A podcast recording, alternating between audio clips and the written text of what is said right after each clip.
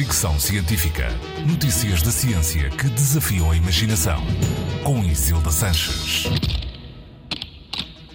Que a poluição faz mal à saúde já sabemos. Provoca, por exemplo, doenças cardíacas e respiratórias. Mas o que talvez não fosse evidente é que essa poluição também pode ter um papel na demência.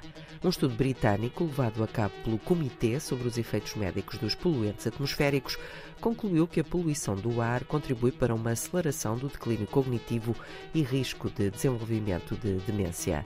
Os especialistas acreditam que isto deve-se às pequenas partículas que conseguem entrar na corrente sanguínea, irritando os vasos sanguíneos e perturbando o fluxo sanguíneo do cérebro.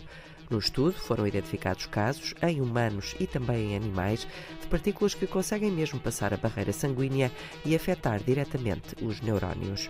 Os investigadores sublinham que os efeitos cardiovasculares da poluição atmosférica têm repercussões no cérebro e que isso pode provocar lesões, o que os leva a ver a associação entre poluição atmosférica e demência como uma relação de causa e efeito. No entanto, não estão ainda identificados os tipos de poluentes mais associados ao declínio cognitivo, pelo que serão precisos novos estudos sobre a matéria. O relatório completo tem 291 páginas e pode ser encontrado online. Fricção Científica.